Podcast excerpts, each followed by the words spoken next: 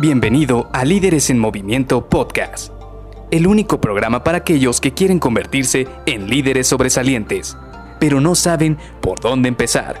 Te revelaremos los secretos mejor guardados que te ayudarán a triplicar los resultados de tu equipo. Con ustedes, su anfitrión, mentor en temas de liderazgo, CEO de Líderes en Movimiento y entrenador Pokémon que presume haber atrapado a todos en su Game Boy clásico, Luis García.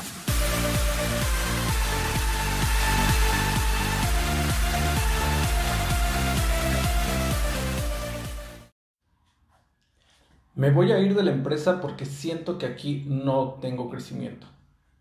Hola, ¿qué tal? Soy Luis García y te doy la bienvenida a Líderes en Movimiento Podcast. Sí, ¿cuántas veces hemos escuchado esta frase? Y no solamente escuchado, también cuántas veces la hemos dicho. Yo te voy a ser sincero, alguna vez en alguna transición de una empresa a otra, la verdad es que fue así. Una de las razones por las cuales dejé esa empresa es porque no tenía crecimiento, porque ya había llegado un punto en el que según yo ya no podía crecer. Y dije según yo porque a veces no entendemos si hay alguna estrategia por detrás o si ya se está trabajando en un plan de desarrollo y todavía no se te presenta. Pero en ese momento, tal cual como lo estaba viviendo, yo no veía que hubiera un crecimiento. Y he platicado con distintas personas incluso he platicado con algunos colaboradores que se han acercado a mí y me cuentan sus historias previas. Y una de las razones por las que muchos de ellos dejan sus organizaciones principalmente es por esto. Porque sienten que llegan a un punto dentro de la organización donde ya se sienten estancados.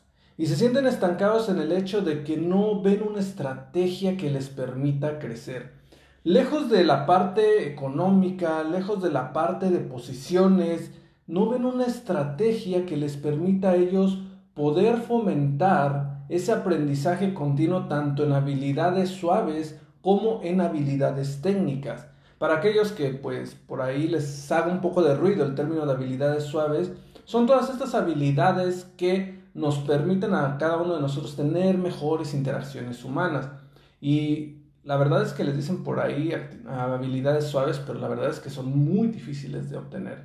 Hablamos, por ejemplo, de la habilidad de tener una comunicación efectiva, de la habilidad de poder influir en tus colaboradores, de poder delegar actividades, de poder asignar un rol de, de prioridades, de incluso poder mentorear a una persona. Todas estas habilidades que requieren un contacto interpersonal son prácticamente las denominadas suaves, pero realmente, como te digo, a mí yo pienso que es un poco más difíciles de aprender porque involucran el contacto humano.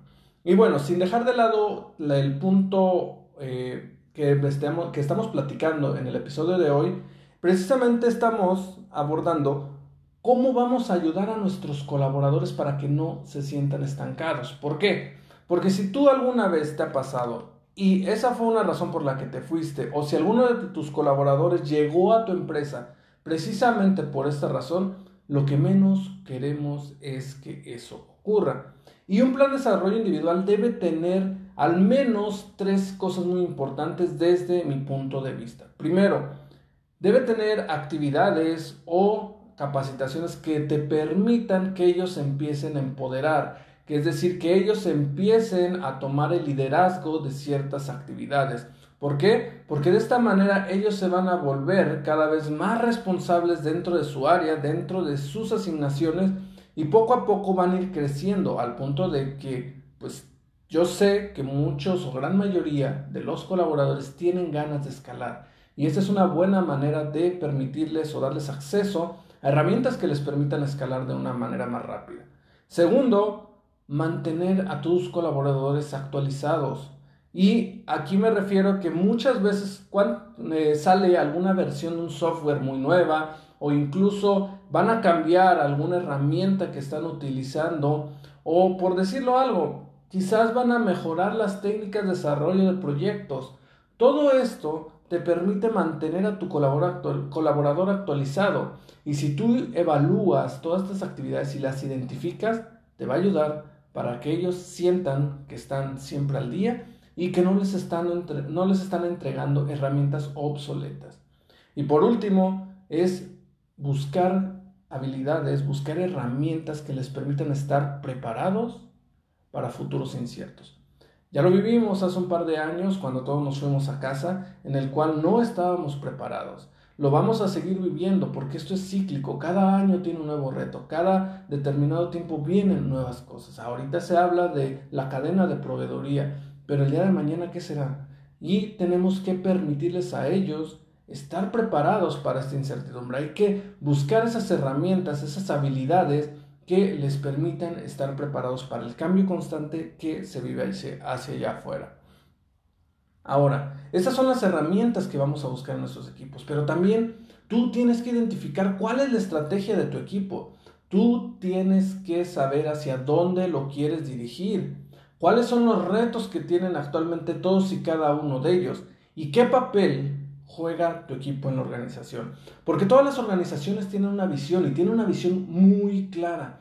Quizás hay organizaciones que tienen una visión a dos años, hay organizaciones que lo tienen a cinco años e incluso hay organizaciones que lo tienen a 10, 20, 30 años. Y tienes que saber perfectamente cuál es el papel que juega tu departamento o tu equipo en esa visión. Porque en la manera de que tú sepas cuál es ese papel, tú vas a poder encaminar las acciones de mejora de tus colaboradores y de tu equipo hacia el logro de esos objetivos, de esa visión que tiene la organización. Y por último, tienes que escuchar a tus colaboradores. Ya lo platicábamos hace algunos episodios donde las sesiones one-on-one son muy importantes. Estas sesiones te permiten conocer a tus colaboradores, saber cuál es su visión a corto, mediano y largo plazo y esto es precisamente lo que tenemos que también aterrizar en estos planes de desarrollo para cada uno de tus colaboradores y para tu equipo. Así que te dejo esto, platícame en LinkedIn qué piensas de este de tener un plan de desarrollo para tus colaboradores como una herramienta de contrarrestar que tu colaborador se quiera ir porque siente que no hay crecimiento. Nos vemos mañana. Bye bye.